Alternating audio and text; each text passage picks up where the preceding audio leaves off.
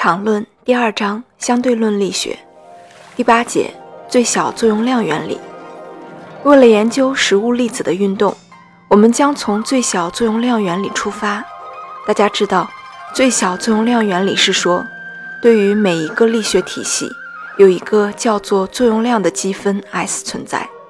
这个积分对于实际运动有最小值，因此它的变分 delta S 为零。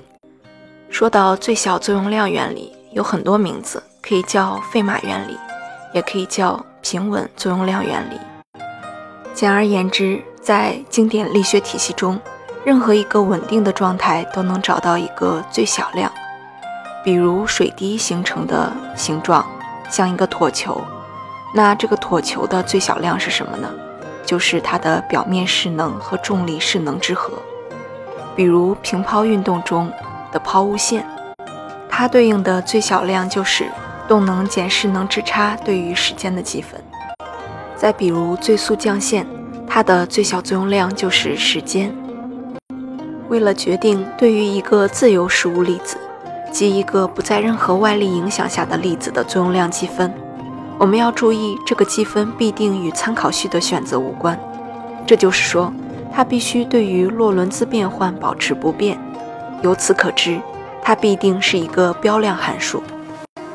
此外，很明显的，被积分的函数必须是一个一阶微分。但是对于一个自由粒子，我们所能造出的唯一的这种标量，仅仅是间隔 ds 或某一常数阿尔法乘上 ds。这样一来，对于一个自由粒子，作用量积分必须取下面的形式：s 等于。负阿尔法乘上从 A 到 B 间隔的积分，从 A 到 B 是指两个特定的事件，即粒子在 t 时刻到达初位置和在 t 二时刻到达末位置。也就是说，从 A 到 B 是沿着两个世界点之间的世界线的积分。世界点就是在空时坐标系中代表事件及那个事件发生的位置。和它的时间所代表的点，世界线是指一连串的事件连成的曲线。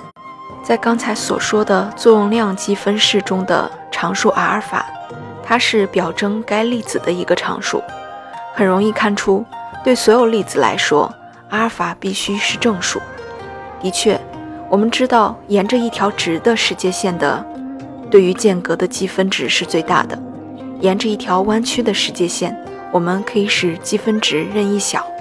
所以，从 A 到 B 取间隔的积分，如果是正号，则不可能有最小值；如果是负号，那么显然沿着这一条直的世界线积分时，它有最小值。这个作用量还可以变为对时间的积分，从 t1 到 t2 对拉格朗日函数求时间的积分。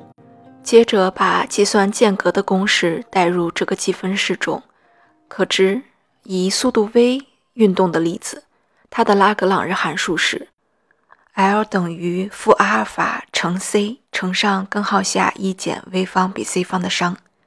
上面已经说过，阿尔法常数是表征该粒子的一个量，在经典力学中，每个粒子的特征就是它的质量 m。我们来找 m 与阿尔法之间的关系，这可以从下面的条件定出来。当做 c 趋近于无穷的极限过渡时，L 的表达式应当过渡到它的经典表达式，L 等于二分之一 mv 方，也就是计算动能的公式。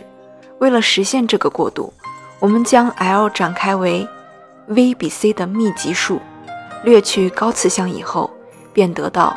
L 约等于负阿尔法 c 加阿尔法 v 方比二 c。